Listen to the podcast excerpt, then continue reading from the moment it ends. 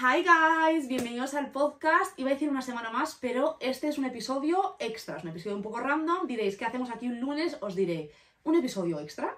Me apetecía, además era un tema que no tenía planeado, yo ya tenía planeado y grabado el episodio de esta semana, pero me ha apetecido venir y hacer un poco esporádico este.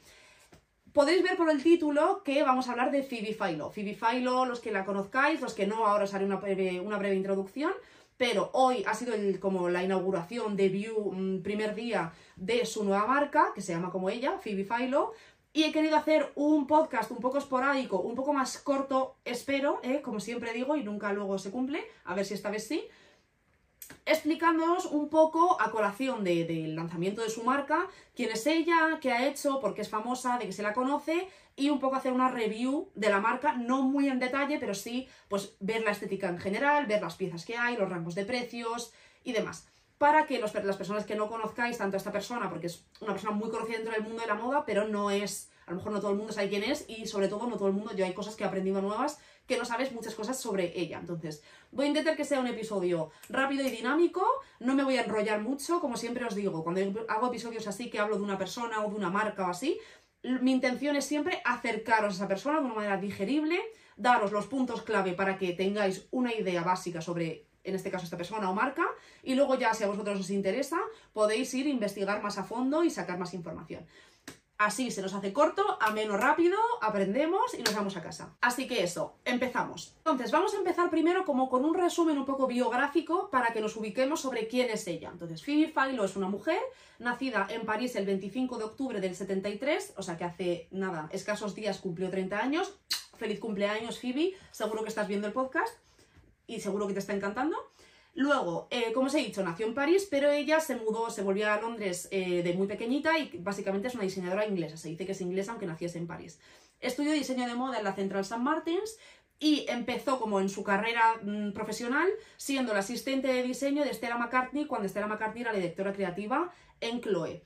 Eh, y fue su asistente desde el 97 hasta el 2001. En el 2001 Stella McCartney como que se fue de la marca para fundar su propia marca y ella se volvió la nueva directora creativa y estuvo en Chloe directora creativa desde el 2001 hasta el 2006. En el 2006 ella se fue porque quería dedicarle más tiempo a su familia y demás. Me hizo mucha gracia porque leí que en el 2009 había como escrito o había hablado con algún periódico o alguna revista como que anunció que había pensado en fundar su propia marca pero que lo veía demasiado temprano y estamos a 2023. O sea que al final me alegro, ¿no? De que, a ver, que no sabemos qué hubiese sido si la marca hubiese salido en ese momento, pero seguro que no hubiese tenido como la base de fans y de gente deseando que sacase la marca que ha tenido ahora, que ahora os explicaré por qué. Entonces, siguiendo la línea un poco cronológica, en el 2006 se va un tiempo y en el 2008 regresa como directora creativa de Celine y estuvo directora creativa en Celine desde el 2008 hasta el 2017 que se retiró. Y luego en el 2021 anuncia que va a fundar su propia marca y ahora en 2023 sale la marca. Entonces, ahí tenéis un poco su trayectoria muy resumidita. Ahora os voy a hablar de como momentos más icónicos de ella o por qué se la conoce en general y luego vamos a hablar de piezas icónicas y demás. Entonces, como os he dicho, ella es británica y en el 2005 el British Fashion Council, que es como una organización de moda, le em, otorgó el premio de la diseñadora del año cuando ella todavía estaba en Chloe, porque básicamente, por lo que he podido leer y si os apetece lo que os digo, eh, podéis leer más sobre ello, como que revolucionó bastante eh, Chloe, que lo convirtió como en la marca más deseada de asistir a la Paris Fashion Week lo convirtió como en algo mucho más grande de lo que era, lanzando pues prendas que luego os mencionaré. Luego, en Celine, ella digamos que ha cogido toda su, no toda su fama, pero como la parte más grande de su fama de su trabajo en Celine. Y diréis, ¿qué trabajo hizo en Celine? Pues básicamente, no voy a decir inventó, porque es como grande decir inventó, pero sí que le puso como pilares al minimalismo. Ella básicamente redefinió lo que significaba vestirse como una mujer en el campo laboral moderno, digamos, ¿no? O sea, unía como esa elegancia minimalista y esa como ese look como más elevado, calidades, prendas, tejidos, cortes, patrones que tienen lujo, con lo práctico que tiene que ser y lo versátil y lo funcional que tiene que ser una prenda de una mujer que está trabajando en su día a día, que a lo mejor coge el coche, coge transporte público, está sentada, de pie, tiene que moverse, no puede vestir solo de ropa de, de, lujo, que es como ropa para un evento, o para estar sentada, o para posar un rato, ¿no? Y pues lo que os he dicho, utilizaba pues mm, elegancia minimalista, una paleta de colores muy tonal, colores neutros, como una sencillez elevada, lo que hizo que pues ganase un montón de fama dentro de este como nicho de personas y le hiciesen a ella, Phoebe Philo, como una diseñadora tan aclamada y tan reconocida que al final ella combinó lo que representa el lujo con lo que os he dicho antes, ¿no? Calidades, texturas, diseños, acabados, piezas, tal, con la versatilidad que necesita una persona que trabaja en su día a día y esto hizo que las prendas que ella mandaba por la pasarela ¿no? se vendiesen y se usasen un montón. O sea, estamos acostumbrados a lo mejor, y sigue pasando a día de hoy, que al final no quita que nada es bueno o malo, ¿no? O sea, al final una pasarela es un show y muchas marcas, pues en, las pasarelas, sobre todo si hablamos de haute couture, es otra conversación, ¿no? Porque ahí sí que es un show de verdad. Pero pues hacen prendas que son muy llamativas, que la mayoría de la gente a lo mejor no se pondría en su día a día, pero que crean imagen de marca, estética, el, el, como el ADN de la marca a nivel de diseño. Pero no son lo más ponible y muchas marcas tienen lo que desfila por la pasarela y luego tienen como otra sección completamente que es más comercial, de un merchandising de prendas completamente diferente, que obviamente encaja con esas, pero es lo que os digo, en Valenciaga en los desfiles no veis las camisetas y las sudaderas básicas que luego sí que venden en sus tiendas, ¿no? Entonces, ella que pudiese adaptar prendas funcionales y versátiles con el lujo y que funcionase tanto en la pasarela como fuera, pues fue como un logro enorme y la gente pues la amaba por ello. Y básicamente, por como resumir todo esto y su trabajo en Celine y por lo que más se la conoce, es que es una persona que rechaza el maximalismo y une las líneas como muy sutiles y los colores más apagados para unir eh, lo aspiracional con lo realista de la mejor manera posible, ¿no? Es como un poco para resumirla ella y su trabajo, digamos. Entonces, lo que os digo, ella en 2017 se va de Celine y pues anuncia en 2021 que va a volver a la moda con su propia marca que ya sale pues ahora en 2023. Entonces, ahora os voy a comentar, porque me ha parecido súper interesante, os dejaré el link, os dejaré varios links abajo en la descripción, como siempre, por si os apetece leer de dónde saco esta información y leer vosotros más a fondo. He encontrado un artículo que me ha parecido muy interesante que hablaba de sus 10 piezas más icónicas. Voy a ver si me da tiempo a, hablaros de todas, si no tenéis el link abajo para poder investigar más vosotros. Entonces, no están en orden cronológico, pero vamos a hablar de algunas son de su época en Chloe y otras son de su época en Celine. La mayoría son de su época en Celine. Entonces, por ejemplo, empezamos con este bolso, que es el bolso Paddington de Chloe, que debutó en 2005, y es un bolso que literalmente podríamos llevar hoy. Encaja con las tendencias de ahora mismo súper bien, me parece chulísimo el bolso, no sabía, o sea, no lo ubicaba en la temporada de Chloe que estuvo ella, y me encanta, o sea, obviamente hay muchos colores, muchas vertientes de este bolso, pero bueno, para que lo sepáis que este bolso lo diseñó ella. Y lo que os digo, ella al final apostaba mucho, o sea, en su esencia minimalista, elegante, elevada, versátil y cómoda, apostaba también por piezas un poco más disruptivas, tiraba mucho de la, esencia de como la sastrería o la vestimenta masculina y le gustaba también de vez en cuando tener como un despunte de algo un poco más loco dentro de esa misma estética que era como los, los pilares principales de lo que representaba su estilo, ¿no? Entonces, por ejemplo, tenemos estas camisetas de cuero que desfilaron en la pasarela de primavera-verano de 2010 de Celine, que me parecen espectaculares, ojalá tenerlas, me encantan, y estamos hablando de 2010, que sí, que obviamente el cuero no es, no es del 2010, es de antes, pero que son prendas un poco transgresoras para lo que se estaba acostumbrado en ese momento, ¿no? Lo que os hablaba de prendas un poco más punteras, fuera del minimalismo, como más sobrio, más clásico, en la pasarela de primavera-verano de 2013 de Celine introdujo estos zapatos con pelo, que, bueno, tenemos estos zapatos de los que luego se ha inspirado un montón de gente, o sonarán zapatos que se parecen a estos que han salido años después, y luego también eh, tuvo como mucho reconocimiento por este tipo de zapato que, recuerda a las Birkenstocks con pelo, ¿no? Las llaman Birkenstocks con pelo, pero no sé yo hasta qué punto son de la marca Birkenstock, obviamente son de Celine, pero pues bueno, para que tengáis un poco la referencia y cómo se hace referencia a ellas en general. Otra prenda que os quería mencionar, que a mí estéticamente no me encanta, pero ha tenido un poco más de trascendencia en su momento, que son esta mini colección que hizo de prendas en seda con este print de bandana, que fue en la pasarela de primavera-verano 2011 de Celine, y es que hizo estas prendas, como os he dicho, y Kanye West utilizó eh, una túnica de la misma colección para su eh, actuación en Coachella. Entonces fue un poco más trascendental porque, bueno, era una prenda de mujer y él la utilizaba en ese momento. Si no recuerdo mal, también mencionó a Phoebe Philo en una de sus canciones. Entonces, bueno, un poco cultura pop por introducirlo con ella. Y luego un bolso o unos bolsos que vais a reconocer 100% porque fueron icónicos durante un buen tiempo y aún lo son, lo que pasa es que ya no se llevan tanto, pero estoy segura de que con el resurgir de, de ella y volver a mencionarla y hablar de su época en Celine y demás, van a volver a estarlo, que son los bolsos Phantom y los bolsos eh, de Celine que son unos bolsos que conoceréis que tenían como delante, que parecía una cara, que eran como las dos asas, una cremallera, y tenían una forma así un poco como si fuesen un trapecio, como cuadrados, que salían un poco para los laterales, y había de todos los tamaños. Luego también estaba el, que cerraba por delante, que era una silueta un poco similar, un poco más sutil. Entonces los quería mencionar, aunque esto ya lo sabréis, pero también estos bolsos son de su época en Serín. Y luego, por último, mencionaros que en la pasarela de otoño-invierno de 2015, casi ya un par de años antes de irse ella, ella como que introdujo los vestidos slip. Los vestidos slip son como los vestidos lenceros, por así llamarlo. Son los vestidos que un poco em, simulan los vestidos de noche, ¿no? Que son, bueno, en inglés se llama slip dress, lo voy a llamar slip, pero me entendéis. No es que ella inventase estos vestidos, porque ya existían, pero estaban siempre como muy unidos al mundo de la noche, de la lencería, de algo un poco más sexy, y ella los introdujo como una opción para el día a día, y pues bueno, como que mm, locura máxima, y la gente le encantó, y, de verdad, esas cosas que no nos planteamos porque estos vestidos a día de hoy nos los, la gente se, se, los pone y ni te lo piensas dos veces de que eso puede parecer un vestido de noche, ¿no? Y más estos que estamos viendo que son como mucho más formales, que no es el típico vestidito corto con encaje, ¿no? Que esto es un vestido que sí que tiene como bastante escote y, y el que sea de seda pues recuerda a esos como a esa estética más nocturna pero que es un vestido muy formal, ¿no? Que no estás llevando algo que es muy aparentemente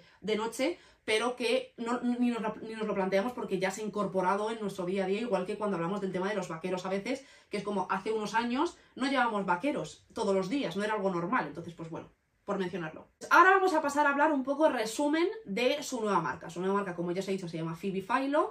No ha habido casi marketing de la marca y esto es súper intencional por su parte. O sea, si os metéis a su Instagram, tiene no sé si 300 o 400 mil seguidores, pero no tiene ninguna publicación en este momento que yo acabo de mirar.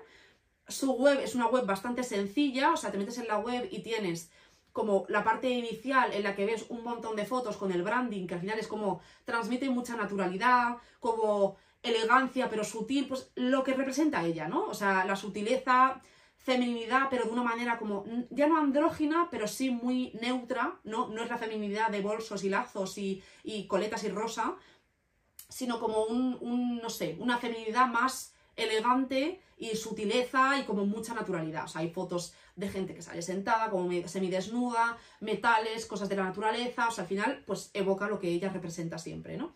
Y pues en la web podemos ver las prendas que están en venta y ya no hay una sección de lookbook más allá de las prendas en sí o de la página de inicio, no hay una sección de quiénes somos, no hay una sección de nada de esto.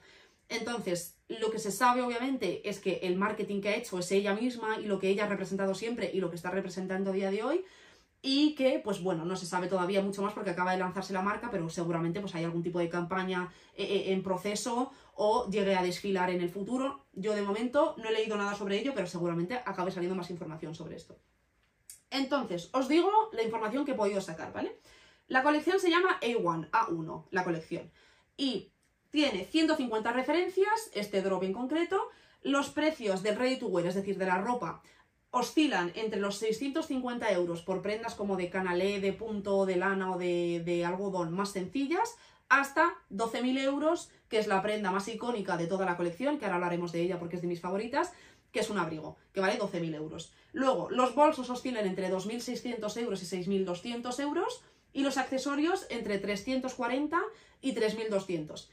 El rango de los 3.200 lo ocupa la joyería. Si quitásemos la joyería, los accesorios llegan como hasta los 600, 700 euros. Hacen envíos o están operando a nivel comercial en Estados Unidos, Inglaterra y Europa. Y un poco un resumen de la marca en una misma, en una sola frase o como la estética, lo que representa la, la imagen, es que es una colección de ropa y accesorios arraigados en el diseño y la calidad excepcional. Básicamente de lo que llevamos hablando todo este rato y lo que representa ella. Y luego, como último dato interesante, es que la marca es completamente independiente, es su marca, o sea, no está con ningún grupo ni nada, pero sí que hay una pequeña parte de inversión por parte del grupo de LVMH, que es el grupo en el que ella trabajó y que he leído alguna entrevista que decía que obviamente quería que formasen parte de esta nueva etapa suya y que, la, o sea, que ha formado como que es una gran familia y que se lleva muy bien con todo el mundo y que para ella tiene sentido que ellos formen parte de manera como, como inversores. Si no lo sabéis, el EVMH tiene como un pilar de su empresa, que es una, como una pata, digamos, de la empresa de inversión, que invierten en un montón de marcas, y pues ella es una de ellas. Ahora ya pasamos como a lo jugoso, vamos a hacer un review un poco, a mirar las prendas.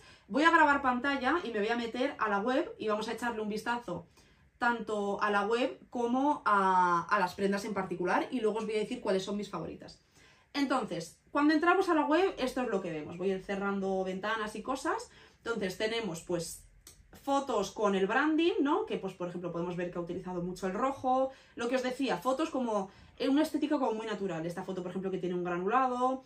Em, este vídeo, por ejemplo, que es, no sé, o sea, son como una estética muy natural, muy poco forzada, muy poco mundo de la moda, no sé si me explico. O sea, no hay tanta foto en estudio, fotos en la naturaleza, una piscina, pues bueno, hago así un poco scroll para que podáis ver un poco más, pero pues representa mucho por naturaleza, en su sentido más literal y en el sentido figurativo de la palabra. Luego, si nos, si nos vamos a menú, podemos ver que te da la opción pues, de verlo todo y luego ya de verlo por categoría. Vamos a verlo todo, más que nada por hacer un scroll así rápido para que veáis un poco la estética de las prendas en general y los precios. Los precios están en pounds, pero bueno, sumadles un 10% o así para hacer los euros, un poco más a lo mejor. Entonces, pues empezamos con prendas un poco más Em, eh, tendencia, como es la primera falda, tendencia por decir que no es lo más clásico de la vida, ¿no? Pero me, encanta, o sea, no deciros que es una de mis prendas favoritas, o sea, me parece espectacular la falda, el diseño, eh, la caída que tiene, obviamente el precio, pues bueno, es una marca cara, es una marca de lujo, no es una marca de semilujo, ni, ni muchísimo menos de fast fashion, ¿no? Entonces, pues yo los precios al final no entro a juzgar si me parecen bien o me, parecen mal, porque primero no soy yo quien para juzgar eso, porque no es mi marca, y segundo, entiendo que cada uno pone los precios que considera y en base a eso pues trabaja, ¿no? Todo, cada precio tiene una clientela, entonces pues ya está. O sea, obviamente me encantaría la falda, vale 2.000 euros y pues no me la voy a comprar, pero me encanta. Vamos a ver, más que nada, porque yo esto ya lo he visto, pero por mencionar así en general ir bajando un poco, muchos elementos, muchos materiales nobles, seda, lana, cashmere, cuero, con una mezcla de siluetas más timeless con un poco de un giro más escultural o más moderno, ¿no? O sea, no va a ser una colección súper, súper aburrida, es una colección bastante clásica, la gente que tengáis un estilo cero clásico no os va a gustar en su mayoría. O sea, a mí personalmente me gusta porque sé quién es ella y aprecio su trabajo y me gusta verlo, pero no es mi estilo, ¿no? O sea, no es mi estilo, no vestiría de esta marca 100%. Hay prendas que me gustan, que las mencionaré, pero las mezclaría con mi estilo, que al final se aleja bastante de este, y todo está bien porque todo tiene que convivir.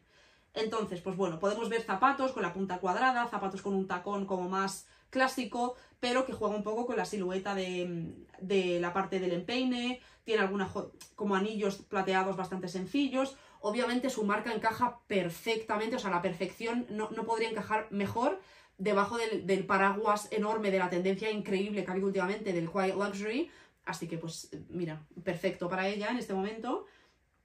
Sí que es verdad que es un quiet luxury literal, porque es muy cara, eso es lujo, ¿no? Y es silencioso porque no pone aquí Phoebe Philo, pero bueno, por mencionarlo. Ya hay cosas, por ejemplo, veis esas dos cosas ya están agotadas. Y pues eso, tenéis prendas en cuero, tenéis prendas como de popelín, tenéis abrigos, vaqueros, botas, o sea, es un poco de todo, ¿no? No es, no es una especificación, o sea, hay bastante en cuanto a pantalones, sastrería, eh, blusas y camisas y chaquetas y demás, pero es lo que os digo, al final ella es lo que representa, es ropa para la persona que trabaja en su día a día, una mujer trabajadora obviamente eh, de un alto rango, porque estos precios, pues eso, pero pues es un armario, o sea, me imagino una persona que tiene mucho dinero y que le interesa este tipo de estilo y a lo mejor vienes aquí y no sé, por 100.000 euros te compras tu armario de la temporada o tu armario del año entero incluso, porque las prendas obviamente van a ser de una calidad impecable, con un corte impecable, con unos materiales fantásticos y que son prendas que te van a durar toda la vida. O sea, por ejemplo, yo que sé, estamos mirando este pantalón. Este pantalón, le voy a dar para que lo veamos mejor. Ay, vale, es que si está agotado sale en rojo y no se entiende, ¿vale? Os lo dejo, lo dejamos aquí mejor. A ver, que se nos ha ido el pantalón. Vale, o sea, he cortado porque es que me he metido y el pantalón está agotado y no se puede ver las fotos bien porque salen en rojo, pero bueno, lo vemos así igualmente. A ver si puedo hacer... Sí, mira, hago zoom. Y lo vemos. Al final, ¿esto qué es? Esto es un pantalón que ahora nos metemos y vemos la composición, pero es un pantalón de tiro alto kaki con el detalle, o sea, es clásico a más no poder. O sea, esto es un pantalón que se va a usar toda la vida, pero tiene el detalle de la cremallera, que puedes abrirlo y que al final eso hace que sea muchísimo más interesante, mucho más moda lo que llevas puesto y mucho más diferencial. Entonces, vamos a entrar, aunque sea para ver em, la calidad en cuanto a los tejidos. Mirad, es que se ve mal porque está agotado y lo tiñen de rojo, que no me encanta a mí esto, porque al final no puedes ver las prendas bien. Pero tiene unas cremalleras en la parte trasera que se abren hasta, hasta la cintura casi. O sea, puedes llevar el pantalón completamente abierto.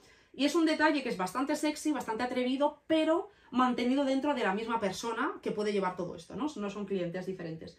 Entonces, por ejemplo, a ver si pone aquí, sí, mira, 100% lana y el lining, o sea, el forro interior es de 100% algodón. Entonces, obviamente yo ya lo sabía que los materiales iban a ser fantásticos, pero bueno, por mirarlos otra vez. Y pues nada, en general, pues las prendas todas como responden a este mismo tipo de, de criterio, ¿no? De una mujer elevada, trabajadora con dinero, con un gusto eh, refinado pero práctico, que quiere buscar prendas para su día a día, que cuida mucho los materiales, los cortes, la caída, eh, cómo queda el fit, los colores, todo esto al final encaja entre sí, o sea, esto es básicamente el sueño de cualquier chica que le encanta el concepto de armario cápsula sencillo de traje y que le encanta el quiet luxury, entonces, y el minimalismo. Entonces, os voy a enseñar las que son mis 10 prendas favoritas. Os las voy a enseñar solo en fotos, las pondré en pantalla, ¿vale? Porque em, luego si queréis os dejaré los links si queréis a mis 10 prendas favoritas, pero vamos, os dejaré el link a la web y podéis entrar a ojear todas las prendas y veréis las mías ahí también para que veáis la calidad y también los precios y más fotos. Pero bueno, empiezo con estas botas. Estas botas rojas de charol, bueno, de charol, que son de cuero yo creo, me encantan. Tienen un corte como más bajo en la parte frontal, lo cual favorece mucho al pie. Es una bota que por la silueta de bota suele quedar bastante ceñida y me encanta. También si os dais cuenta, el tacón por dentro también es rojo. Detalles que elevan muchísimo una pieza. Tiene el tacón cuadrado, la punta cuadrada, me parecen espectaculares. No son tanto mi estilo, o sea, me encantan a todos los niveles, solo que me gustaría que la bota fuese más alta. O sea, a mí el corte que tiene la zona del tobillo se me hace un poco demasiado sobrio o como elegante para lo que es mi estilo, pero me gusta bastante. Estos vaqueros blancos me parecen fantásticos. Es su versión de un vaquero oversize. Obviamente no son versiones similares a las que me encantan a mí de Valenciaga o cosas así, pero sé apreciarlo y me encanta también. Y pues, no sé, ese como el pantalón blanco perfecto. De aspecto tiene pinta de ser como el mejor pantalón que te has probado en tu vida. El gramaje, cómo queda en el cuerpo, el cinturón que lleva, me encanta. Obviamente, el abrigo que os he dicho que vale 12.000 pounds, que no sé si serán 13.000 y pico euros, eh, es flipante, o sea, me encanta, me parece una pasada. Aquí en la web nos pone el precio, pone precio como que tienes que preguntarlo. A veces en las webs de lujo, en algunas marcas de lujo, cuando hay una, alguna prenda como muy muy cara o muy especial, no te pone el precio y tienes que pedirlo. O sea, tienes, luego cuando te metes la prenda, te piden ahí el email y haces como una, un request y ya te dicen el precio. Pero vamos, que se sabe, porque lo he leído por algún lado, que eran 12.000. También deciros que había muy poco stock, por lo que he leído, como que no es una marca con un montón de stock, obviamente, como suelen ser las marcas de lujo, ¿no? Pero bueno, me flipa, o sea, no tengo mucho que decir, me parece espectacular este abrigo. Luego, este top es muy sencillito, pero me parece súper guay. Obviamente estamos hablando de un top que cuesta 650 pounds, o sea, esto no es un top que e, este top no hace falta ni que yo le diga que es guay porque ya lo sabe él, ¿no? Pero el, el hecho de que las mangas sean extra largas, el cuello en pico que va hasta los hombros, por la espalda es igual, lo hay también en crema que sea ceñido, que sea un poco más largo, o sea, me parece espectacular el top de canalé de lana, espero que sea o de algodón, perfecto, o sea, me encanta. Esta camiseta, que parece que es de popelín, me parece flipante, me recuerda como a la bata de un médico. Sí que es verdad que a mí los bajos de las camisas y las camisetas no me gusta que tengan como la, la abertura y luego como el como que se que redondea el bajo, ¿no? Que es como si fuese una U abierta. No me suele encantar, porque no sé, no, no, me gusta mucho luego cuando andas como que se te pega mucho al cuerpo, pero bueno, lo paso. Me encantan las mangas como exageradísimas y me encanta como este look entero, o sea, el look entero que lleva esta chica, lo que os digo todo el rato. No es mi estética 100%, pero me flipa verlo. Luego este vestido rojo es como el mismo concepto que la falda que estábamos viendo anteriormente. También hay otra falda blanca más corta. Me encanta. Me encanta el concepto en sí y me encanta el color, el tono de rojo que ha elegido y el vestido en sí. Me parece espectacular, o sea, increíble. Soy muy fan, y es una de las cosas que tengo pendientes comprarme este invierno, de eh, los abrigos de sastrería de lana o de cashmere de hombre. Me encantan. Y este está inspirado bastante en un, como un abrigo de hombre. Obviamente es de mujer en este caso. Pero, no, mira, incluso el, nombre de la, de la, prenda es men's coat. O sea, como abrigo de hombre, mira. Pero bueno, me encanta. O sea, me encantan las sombreras, me encanta la rigidez que tiene, la estructura. O sea, esto tiene pinta de que te lo pruebas y no te lo quieres quitar en tu vida. Me encanta. Esta chaqueta, que me parece espectacular, es una chaqueta de cuero como con una bufanda que puedes, mm, que es removible. Creo que también salen dos colores y bueno, en general me parece una pasada. Y eso sería todo en general, lo que os he dicho al principio. Quería haceros un vídeo un poco más rápido, no sé cuán de rápido habrá sido, pero bueno, como más resumidito para que tengamos tanto información sobre ella, sobre su paso por el mundo de la moda, sobre su marca y luego ver un poco más sobre de qué va la marca, los precios y demás. Y pues bueno, mi opinión al final es que me parece muy valorable el trabajo que ha hecho ella, la respeto mucho como profesional dentro del mundo de la moda, obviamente, y lo que os he dicho en cuanto a los precios, la gente estoy viendo críticas ya de la gente diciendo, madre mía, en esta economía los precios carísimos y tal. Yo entiendo esos comentarios, pero también entiendo que cada uno cuando saca una marca valora unas cosas diferentes y pone el precio que a esa persona le considere, o sea, considere que es adecuado para ella, ¿no? Al final, si no te parece bien su marca, pues no tienes por qué comprar en ella. Hay marcas más baratas, gracias a Dios, hay marcas para todo el mundo. Entonces, yo no me voy a quejar de los precios porque obviamente yo no me lo puedo permitir ahora mismo, pero es que no me, no me ofende no podérmelo permitir, o sea, no, no vivo esperando que el mundo solo me dé cosas que yo me puedo permitir, ¿no? Entonces, sé valorarlo por lo que es, sé apreciarlo por lo que es, me encanta verlo y, como os he dicho, no es mi estética 100%, pero aún así aprecio un montón las piezas y, sé que va a haber mucha gente que se va a inspirar mucho y que obviamente Zara, en no mucho, sacará colecciones muy sobrias, muy inspiradas en estas cosas y que ella, pues lo que os he dicho antes, pertenece 100% a la categoría de como Quiet Luxury, lujo silencioso, porque literalmente es lujo y es silencioso porque no lleva branding ni lleva nada. O sea, tú llevas esas prendas porque valoras la estética que te representan, porque valoras la calidad, el corte y la marca. No las llevas porque lleves la marca, el logo puesto y quieres que la gente te reconozca por ello. Así que nada, espero que os haya gustado el episodio. Ha sido un poco random, lo he grabado así sobre la marcha. Y no sé, quería hacerlo así rápido y que lo tengáis lo antes posible, que lo hayáis disfrutado, que hayáis aprendido algo nuevo y ya me diréis en comentarios o por mensajes o lo que queráis que os ha parecido la, la colección y eh, qué opinión tenéis y no sé, lo que a vosotros os apetezca. Así que nada, que estéis genial, que paséis súper buena semana y no es el último vídeo de esta semana, ¿eh? Esto es un episodio extra, así que eso. ¡Chao!